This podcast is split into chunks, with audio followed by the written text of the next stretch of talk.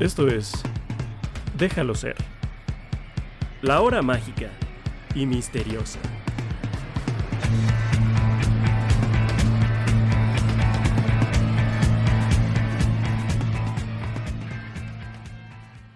Bienvenidos, bienvenidas, bienvenidas a una edición más de Déjalo ser, la hora mágica y misteriosa. Mi nombre es Roberto Carlos Balmor y estoy aquí para acompañarlos en este viaje que vamos a hacer de 55 años en el pasado porque hoy es 30 de enero de 2024, pero un día como hoy, de 1969, se dio el mítico, el enigmático concierto en la azotea del Cuarteto de Liverpool y que vamos a estar recordando el día de hoy. Pero ahora vamos a cambiar un poco la dinámica, vamos a traer primero a las visitas y después vamos a hablar largo y tendido de todo lo que contribuyó a esa última presentación de John Lennon, Paul McCartney, George Harrison y Ringo Starr. ¿Y quién mejor para presentarlos que el mismísimo rey del rock and roll?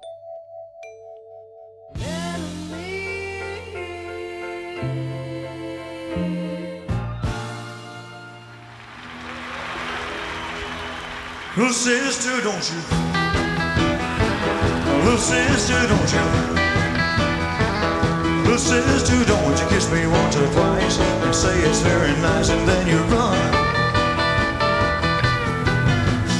Little sister, don't you do what your big sister done? Well, I dated your big sister and I took her to a show. I went for some candy, along came Jim Dandy and me stuck right out the door. Little sister, don't you? Little sister, don't you?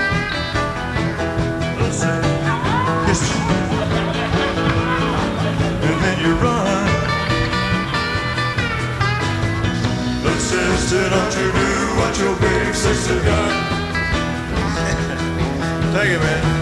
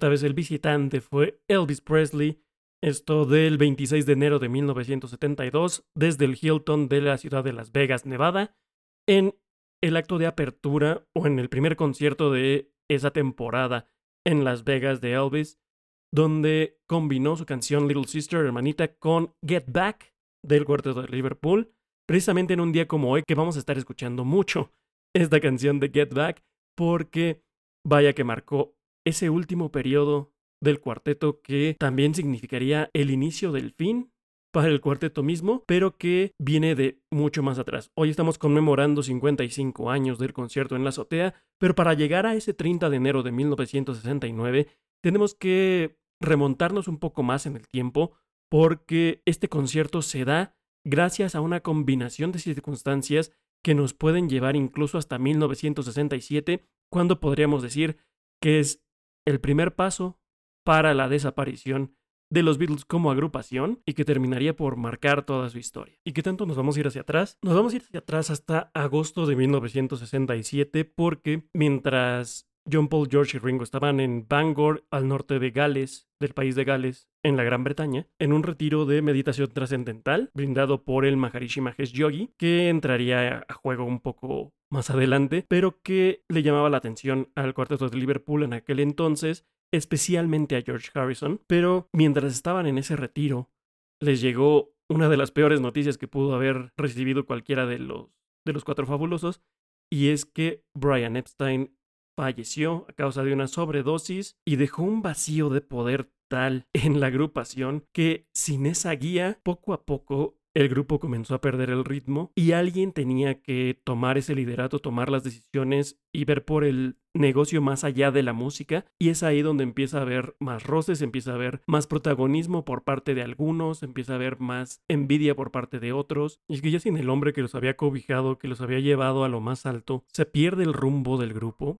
y en ese andar sin rumbo comienzan a suceder cosas que van fragmentando poco a poco a la agrupación y que terminan por convertirlos ya apenas unos meses después en cuatro músicos que se reunían solamente al momento de darle play al disco, ya que como agrupación como tal prácticamente dejarían de existir. Por ejemplo, apenas un mes después del fallecimiento de Brian Epstein, los Beatles tienen que ponerse a grabar su tercera película, el especial para televisión del viaje mágico y misterioso Magical Mystery Tour, en el cual sabían qué hacer, pero dice el John Lennon mismo que que tuvieron que ceder en muchas cosas para poder tener complacidas a otras personas y que eso simplemente no le gustaba. Y eso se, se reflejaría en lo que viene a continuación de la historia y que abriría también una brecha más grande entre la agrupación y entre lo que habían hecho, al menos en sus primeros años como, como grupo.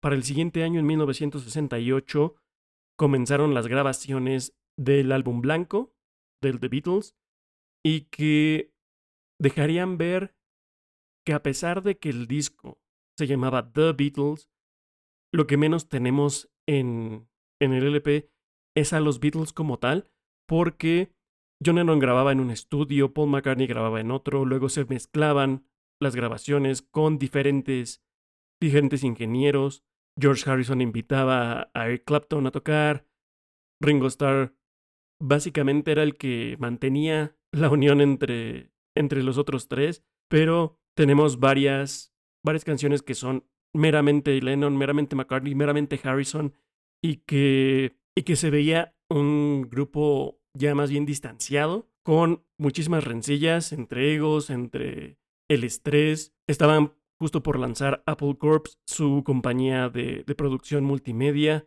Entonces, eso les quitaba el, el, foco de lo que les gustaba hacer, que era la música.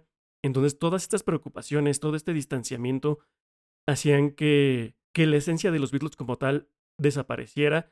Si bien el álbum blanco es un gran favorito de muchos, hay quienes lo consideran el mejor álbum del cuarteto de Liverpool.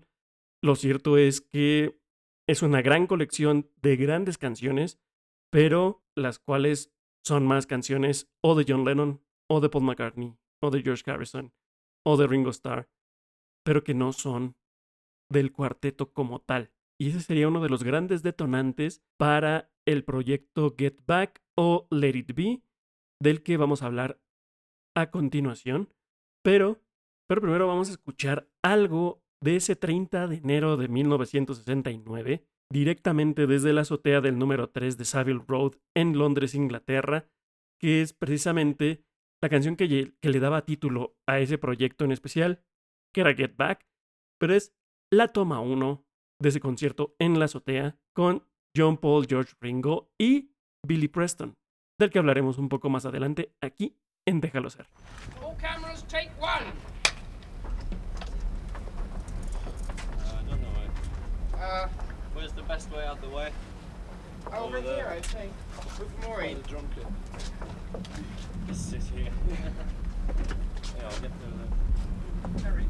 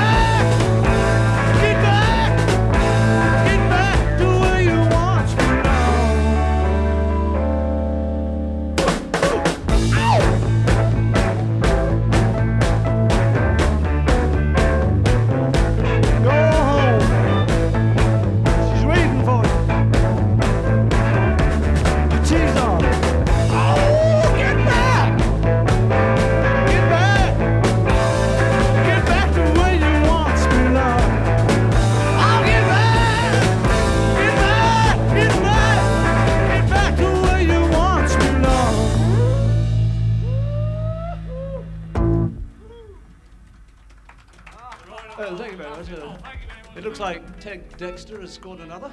We've had a request from Martin and Luther.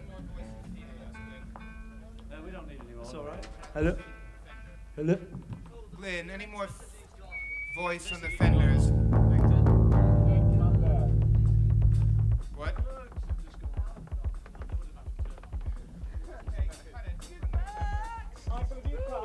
Yeah, we'll cut.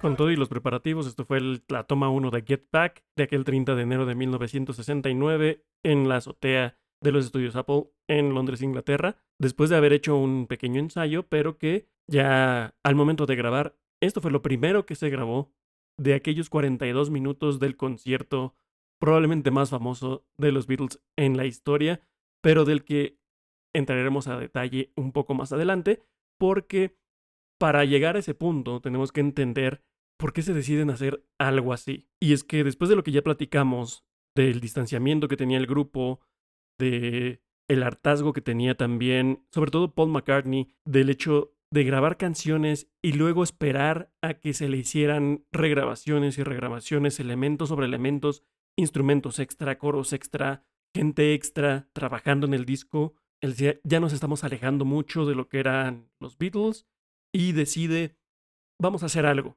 Vamos a volver a esos inicios donde lo único que hacíamos era tocar, divertirnos, sin tanta producción, sin tanta faramaya, que el sonido fuera mucho más auténtico, mucho más personal. Y dice, y vamos a hacerlo en grande. No solo hay que hacer un disco, hay que hacer algo que, impacte a todo el mundo. Hay que hacer un... Ya es momento de aparecer en otra película, ya es momento de llenar otra vez las salas de cine porque el viaje mágico y misterioso fue directo a la televisión.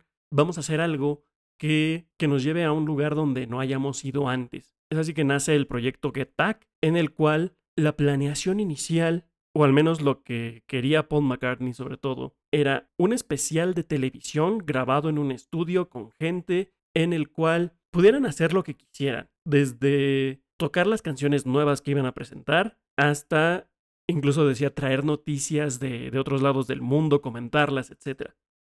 Y después cerrar esa producción con un par de conciertos. Y eso a la postre, él creía que iba a abrir una, na- una nueva gira por parte del Cuarteto de Liverpool, poder regresar a los escenarios. Y es que desde aquel 1966, en el último concierto en el Candlestick Park de San Francisco, se enfocaron tanto en el material de estudio que ya después era muy difícil replicarlo en, en un concierto o en vivo y quería un sonido que fuera más fácil de replicar en concierto y que no tuviera tanta producción. Y entonces dice, vamos a hacer ensayos, que un equipo de grabación nos filme para después sacar un documental, una película y que nos vean cómo estamos creando, cómo estamos grabando. Fue entonces que, que apartan los estudios Twickenham en Londres y que comienzan los preparativos y comienzan las grabaciones de este proyecto apenas el 2 de enero de 1969. Y cabe mencionar que este proyecto, como veníamos diciendo, es prácticamente creación y esfuerzo de Paul McCartney, porque ni George Harrison ni John Lennon estaban muy de acuerdo con ello. De hecho, John Lennon decía, nosotros como para qué vamos a estar ensayando, no somos Simon y Garfunkel que tenemos que tener todo perfecto, ya somos adultos eh, hechos y derechos, venimos tocando ya desde hace mucho tiempo y aparte somos, somos muy flojos, decía, y George tampoco estaba contento. Luego, llegando a los estudios, el proceso de grabación era muy complicado, tuvieron que llevar máquinas, incluso una, una máquina de grabación de George Harrison mismo. El lugar no era ideal, los ánimos del grupo tampoco, pero, pero un tanto a regañadientes comienzan a trabajar en este, en este nuevo proyecto y empiezan a tocar prácticamente cualquier cosa. Si bien ya cada uno tenía alguna idea de canciones que, que quisieran tocar, que quisieran grabar en su siguiente, en su siguiente álbum, incluyendo canciones que después vendrían a aparecer como canciones solistas como Another Day de Paul McCartney, como Jealous Guy de John Lennon, All Things Must Pass de George Harrison, otras tantas de, de Ringo Starr, también se combinaban y empezaban a tocar covers de antaño, canciones que no habían tocado en muchos años. En fin, si hacemos un recuento de todo lo que se tocó y se grabó en esas sesiones, tenemos más de un centenar de, piezas y algunas de ellas tenían hasta 40 tomas. Por ejemplo, I Me Mine, Yo Mi Mío de George Harrison en uno de los días de grabación llegó a tener hasta 41 tomas. Y ya de ahí se tenía que tomar material para, para el álbum. Y apenas el segundo día en una plática, George Harrison le dice a, a John Lennon y a Paul McCartney que la mejor banda de jazz que ha visto es la de Ray Charles y que quien le llama la atención de esa banda es Billy Preston y que incluso en el órgano era mucho mejor que Ray Charles, que Ray Charles ya ni siquiera se molestaba en, en tocar algo, le decía, dejemos que Billy lo haga y él solo se enfocaba en cantar y que hasta Billy Preston incluso se aventaba un, un pedazo como solista y cantando y bailando, tocando el, el teclado y el órgano y que, y que eso lo había, le había, le había llamado muchísimo la atención. Y eso entra a colación un poco más adelante. Y para terminarla de amolar, aunado a todo el estrés que ya platicamos de lo que venía, de lo que venía padeciendo, y aparte de todo el estrés que ya venía padeciendo el, el grupo, le sumamos que para ese entonces Yoko Ono era un apéndice de John Lennon. Simplemente no podía separarse a, Yoko de John, y eso generaría también un poco de tensiones, especialmente con Paul McCartney y con George Harrison, pero algo que también vino a entorpecer mucho el proceso y a generar una tensión aún mayor es el hecho de que Paul McCartney era su proyecto, era su idea, y cada canción que él tenía para grabar en este próximo disco y presentarla en el concierto al final, quería que fuera perfecta, quería que fuera como él la imaginó, sin el input de sus compañeros, y quería que George o John o Ringo hicieran exactamente lo que él quería, y eso termina en una riña con George Harrison diciendo que, pues ya, o sea, díganme qué quieren tocar y yo lo toco. Y todo eso simplemente iba, iba acumulándose. Como para, el como para el quinto día, ya el 8 de enero, se empiezan a ver dónde va a ser esa presentación final, ese concierto o esos dos conciertos que querían dar para darle término a este proyecto. Y se manejaban cosas como, como el auditorio al aire libre de Sabrata en Libia, o bien que pudiera ser en el crucero Reina Isabel II, el Queen Elizabeth II. Pero el chiste es que, que el concierto fuera algo fuera de lo común, que no fuera nada más en un teatro, que no fuera en el, en el estudio de televisión, pero que fuera algo memorable. De ahí que se buscaran opciones alternativas para, para este concierto. El problema vendría para el séptimo día de grabación, que es el, el 10 de enero de 1969, porque el 10 de enero de 1969, George Harrison renuncia a los Beatles. Pero antes de continuar con la historia, vamos a escuchar tres cortes más de aquel concierto en la azotea. El primero es el uno después de las 909, One After 909, que es probablemente la canción mejor lograda de todo ese concierto. Es de las que se usó prácticamente todo para el álbum Let It Be o Déjalo Ser. Después vamos a escuchar Dig a Pony y un pequeño extracto de Dios salve a la reina, God Save the Queen. Esto aquí en Déjalo Ser, la hora mágica y misteriosa.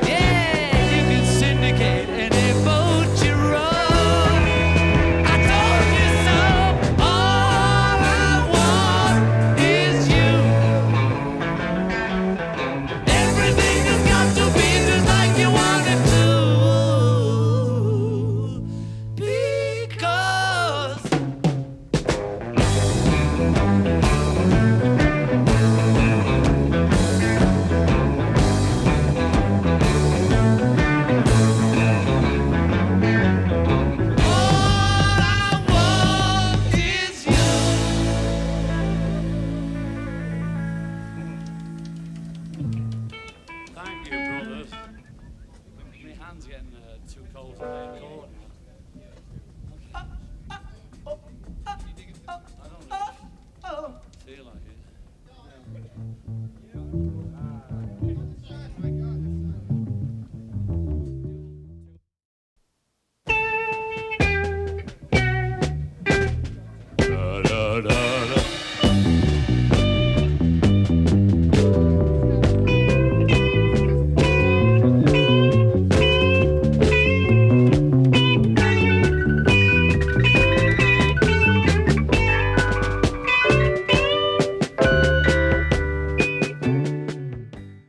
Justo ese 10 de enero, George Harrison les dice que ya no quiere estar, que ya no aguanta más y que se. y que renuncia a la agrupación. Como John no es casi reaccionario, ¿verdad? Llega incluso a decir que. que bueno, entonces mejor traemos a Eric, refiriéndose a Eric Clapton, que es menos un dolor de cabeza que, que George Harrison. Y eso se los dijo a la hora de la comida, simplemente se fue y no regresó. Ellos siguieron grabando ese día y, y sería dos días después que ya les había dicho que quien mantenía unido al grupo era precisamente Ringo Starr, es quien pone la casa para que los cuatro Beatles hablen y puedan limar asperezas, que puedan resolver sus diferencias. Y desafortunadamente en esa reunión con Ringo en su casa no se logra. George Harrison decide no regresar y entonces los Beatles entran en un dilema. ¿Qué van a hacer? ¿Van a seguir ellos tres? ¿Van a buscar a alguien más? ¿Van a... ¿Qué es lo que van a hacer? Los siguientes dos días, el 13 y 14 de enero, empiezan a trabajar John, Paul y Ringo, pero se dan cuenta que como trío no, no funcionan. Y es hasta el 15 de enero que logran tener una nueva reunión con George Harrison y quien decide regresar a la banda y regresar al proyecto, pero no sin antes establecer unas ciertas condiciones. Es que George Harrison no quiere que haya un especial de televisión, no quiere que haya público, si bien ya están grabando todo y se va a hacer el, documental está bien, si quieren presentar un concierto al final está bien, pero para que regrese tienen que, uno, salir de los estudios Twickenham, dos, irse a los estudios de Apple en el número 3 de Savile Road de Londres y tienen que dejarlo hacer más con sus canciones y no tratarlo de la, de la manera que nos venían tratando John Lennon y, Paul McCartney sobre todo. Cabe mencionar que se tenía pensado tener este especial de televisión por ahí del, del 18 de enero y luego el 22 de enero y 23 tener los conciertos, pero evidentemente el, la línea de tiempo del proyecto se fue directamente a la basura, entonces tenían que buscar otras opciones. Para el 20 de enero comenzó la mudanza al estudio de, de Apple, pero no tenían el equipo listo, entonces ese día se van al sótano y deciden tener una reunión para hablar de lo que iban a hacer, las canciones que iban a tocar, en qué se iban a enfocar, sobre todo porque como ya les había dicho en las sesiones anteriores, tocaban prácticamente y totalmente cualquier cosa. Se podían extender horas y horas tocando canciones que nunca en la vida volverían a tocar y que nunca grabarían. Entonces tenían que enfocarse en las canciones que iban a presentar en ese último concierto que quedarían al final de todo este proyecto. Para el 21 de enero ya vuelven a grabar en forma e incluso de ahí sale el intro de, de Two of Us, de dos de nosotros, donde John Lennon dice I Dig a Pick Me by Charles Hawtrey and the Defates, Phase 1 in which Doris gets the ropes. Eso se grabó precisamente un, un 21 de enero de 1969 y esa semana Billy Preston tenía que grabar un programa para la BBC y a George Harrison se le prende el foco. Le dice, Billy, vente para acá. No me importa lo que tengas que hacer, vente para acá ahorita que estás en Londres. Y vaya remedio. La presencia de Billy Preston no solo ayudó a que el cuarteto se llevara mejor, sino que incluso logró que varias de las canciones en las que estaban trabajando se escucharan mejor y que el grupo se enfocara muchísimo más al momento de las grabaciones. Se dejaron un poco de lado los miles de covers que se aventaban todo el tiempo, se centraron ya más en, en canciones específicas, Sí, seguían trabajando en algunas que posteriormente estarían ya sea en el Abbey Road, en el álbum Abbey Road, o en los discos como solistas de, de cada uno. Como ya habíamos mencionado, todas las cosas deben pasar, o Things Must Pass, eh, como el martillo de plata de Maxwell, Maxwell Silverhammer, como She Came In Through the Bathroom Window, ya entró por la ventana del baño, etcétera, etcétera. Y ese 22 de enero, cuando llegó Billy Preston, se tenía todavía pensado que pudieran presentarse en el jardín de Primrose Hill, allí en, en Londres, pero eh, la idea se descartó rápidamente. Ya para el 26 de enero, era domingo precisamente, y, y ese día marcaría el, el primer fin de semana completo que, en el que los Beatles trabajarían, porque cabe mencionar que tenían que terminar el proyecto en enero, antes de que llegara febrero, porque en febrero Ringo Starr tenía que prepararse para las filmaciones de la, de la película The Magic Christian o el Cristiano Mágico. Y ese 26 de enero, incluso Linda McCartney llevó a su hija Heather, y es a quien podemos ver jugando con Ringo Starr. Siempre hemos sabido que, que Ringo es mejor con los niños que prácticamente cualquier otro de los cuatro fabulosos, y que lo pueden ver en el, en el especial de Get Back o incluso en la, en la película de Let It Be. Pero un día después, el 27, el lunes, deciden que tienen que presentarse el 30 de enero. El 30 de enero va a ser el concierto que, que va a cerrar este esfuerzo y que tienen que empezar los preparativos ya. El 28 de enero, los Beatles se reúnen con Alan Klein, quien quiere ser el abogado que los ayude en el proceso de compra de la empresa de, de Brian Epstein NEMS. Por ahí estaba Paul McCartney diciendo que, que fuera John Eastman, su cuñado, el hermano de, de Linda. Otra cosa que generó muchísimas tensiones entre el grupo y al mismo Alan Klein lo llevarían a declarar para el juicio de separación de los Beatles en 1970, un año después, pero eso ya es harina de otro costal.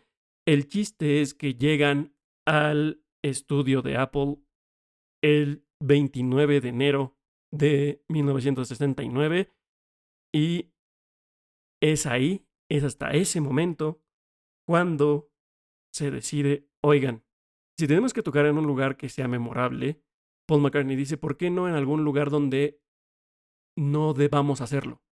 Donde si alguien llega, donde si nos llegan a, escuchar, probablemente la policía venga por nosotros. Y es cuando George dice, ah, pues, ¿por qué no lo hacemos en la azotea de este mismo edificio? Y fue entonces que todo mundo estuvo de acuerdo y comenzaron los preparativos para que el 30 de enero, un día después, se presentaran en la azotea del edificio de Apple en el número 3 de Savile Road de Londres, Inglaterra.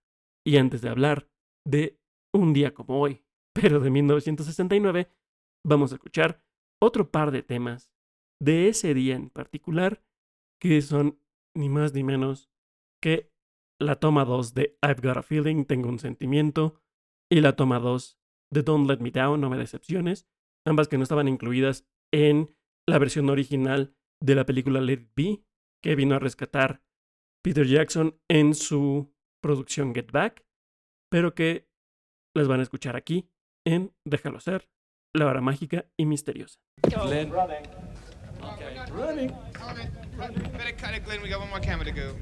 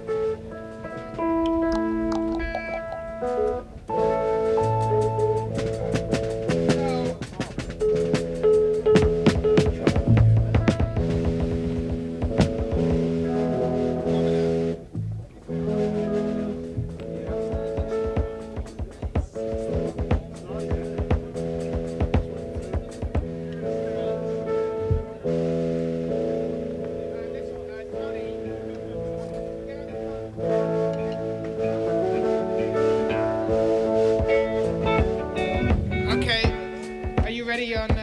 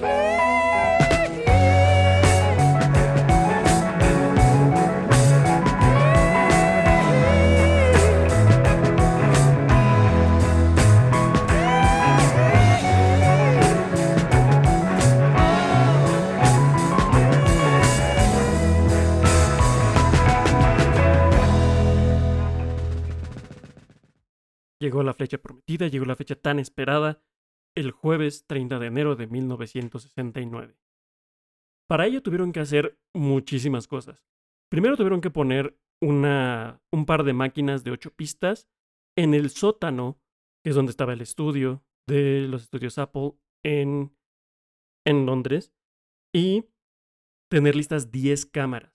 10 cámaras que iban a tomar absolutamente todos los ángulos posibles, no solo de la presentación en la azotea, sino también de la entrada de los estudios de Apple, incluso la calle y las ventanas de otros edificios, para que se pudiera captar todos y cada uno de los ángulos de este, de este concierto.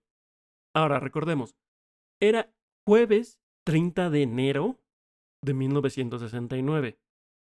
Para quienes no conozcan muy bien Londres, Londres está un poco más al norte que Calgary en Canadá, por ejemplo, un poquito más al sur que Edmonton.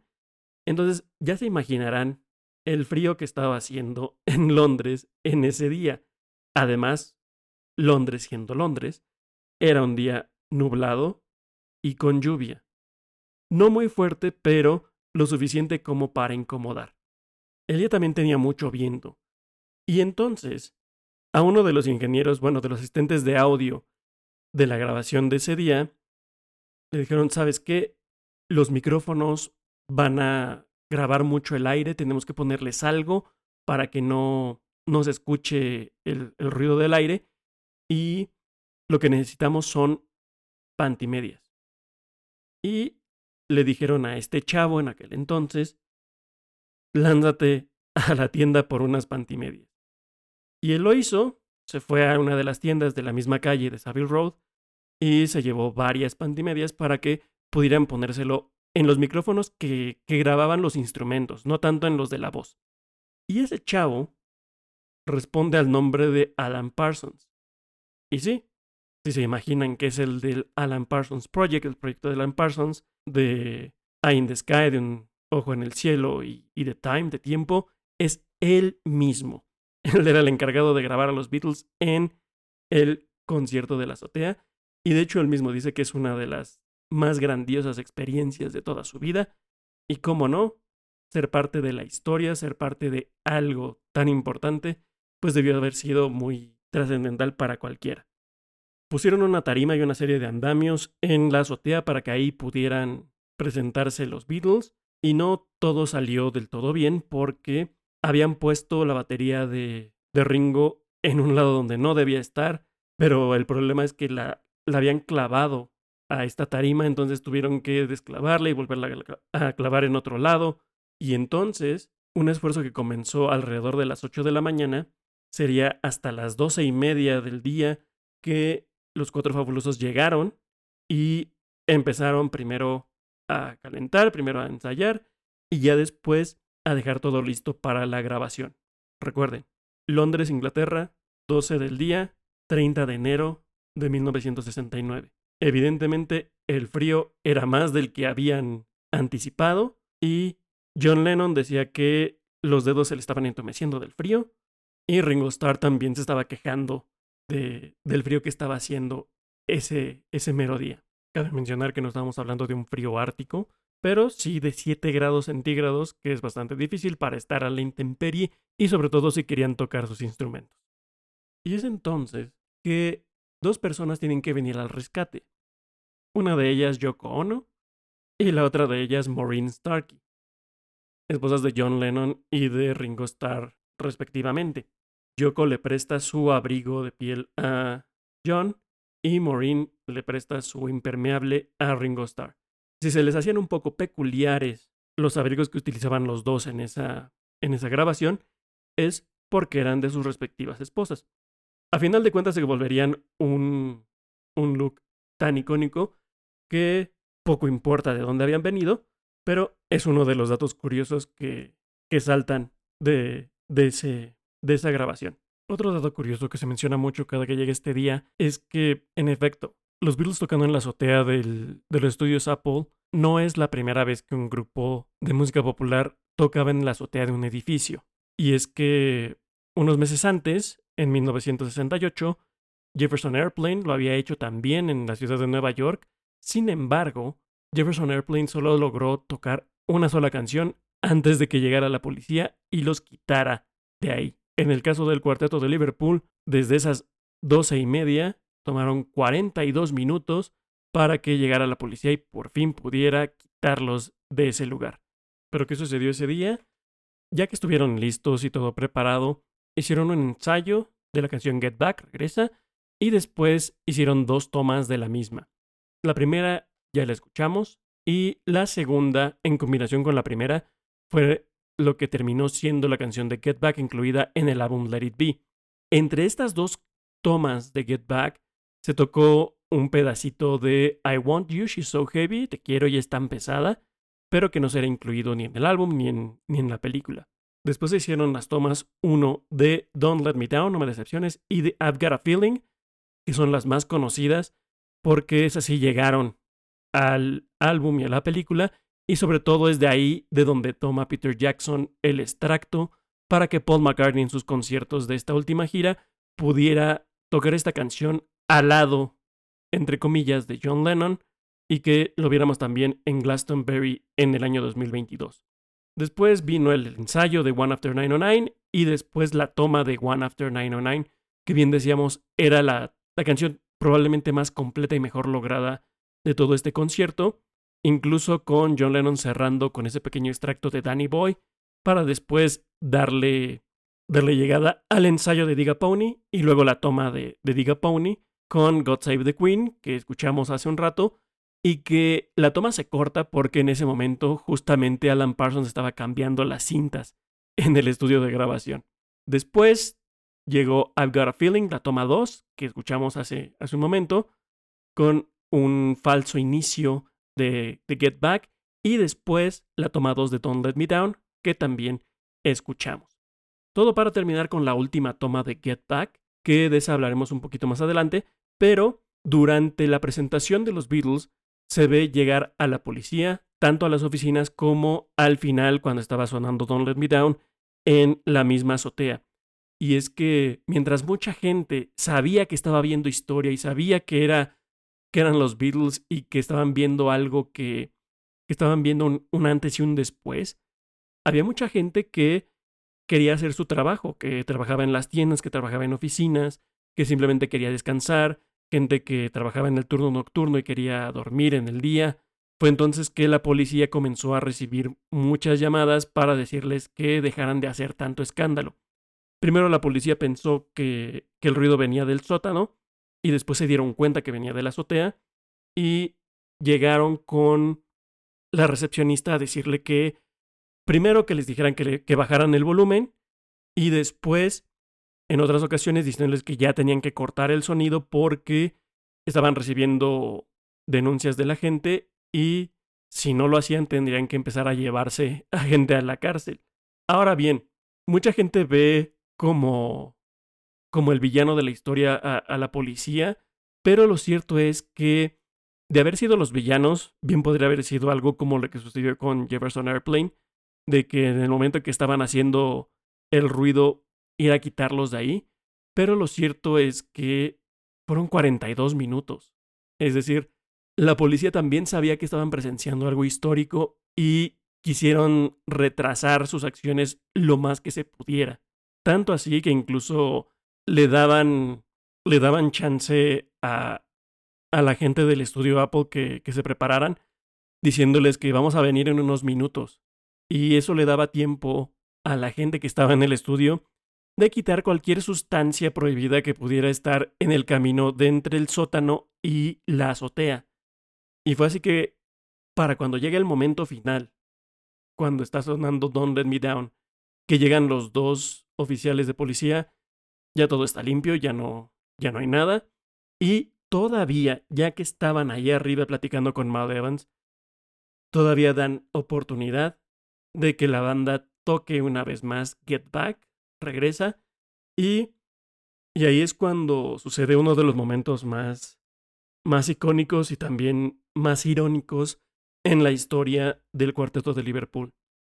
Porque John Lennon dice, quiero agradecerles en nombre de la banda, espero hayamos pasado la audición, siendo que esa sería la última presentación en vivo de los Beatles y probablemente una de las últimas veces que, que se verían como banda, porque después vendría la grabación de Abbey Road, pero volverían a esa costumbre de cada quien grabar lo suyo y después juntarlo, no estar compartiendo el mismo, el mismo espacio. También llegaría Phil Spector, el productor, y no es que tirara por la borda, pero sí desharía mucho del esfuerzo de Paul McCartney de haber hecho un disco más, más auténtico.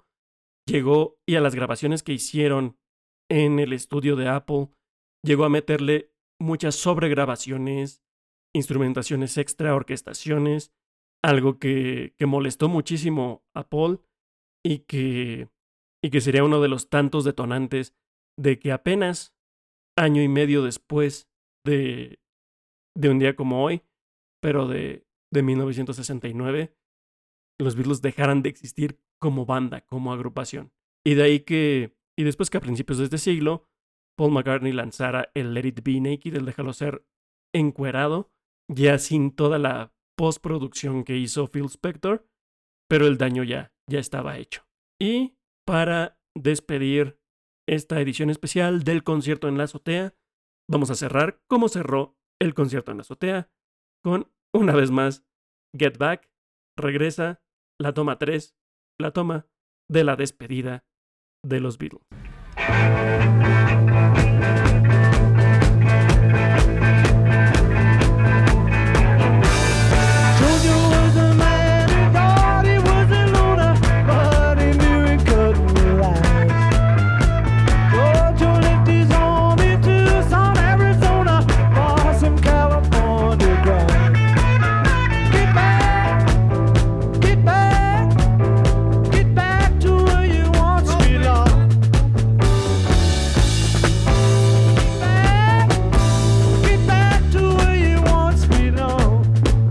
Get back, JoJo. Here.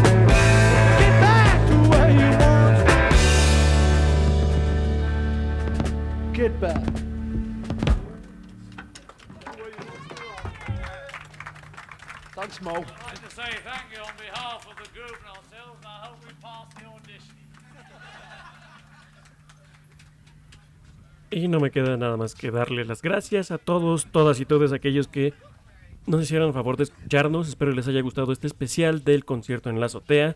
Esta es apenas la versión muy resumida de todo lo que sucedió para este proceso del Get Back Let It Be, que terminará siendo el álbum Let It Be, déjalo ser, y que si quieren ver el detalle completo pueden avanzarse el documental de Peter Jackson en Disney Plus. Cada episodio dura al menos tres horas, así que preparen un buen tiempo para que lo puedan checar. Pues bien, mi nombre es Roberto Carlos Balmori, nada más me queda decirles que pueden encontrarme como arroba rcval en Twitter o bien como arroba déjalo ser pod y que ahí pueden dejar sus comentarios, dudas, sugerencias, cualquier cosa que se les ocurra. Recuerden compartirlo con sus amigos, conocidos, con sus enemigos también y con todas las personas que se les pongan enfrente. Ya nos estaremos escuchando la próxima ocasión, esto en una edición más de Déjalo ser, la hora mágica y misteriosa. Recuerden, no carguen el mundo en sus hombros y déjenlo ser. Hasta la que sigue. One, two, three, four. Esto fue Déjalo ser, la hora mágica y misteriosa. No olvides seguirnos en arroba déjalo ser pod. Hasta la próxima.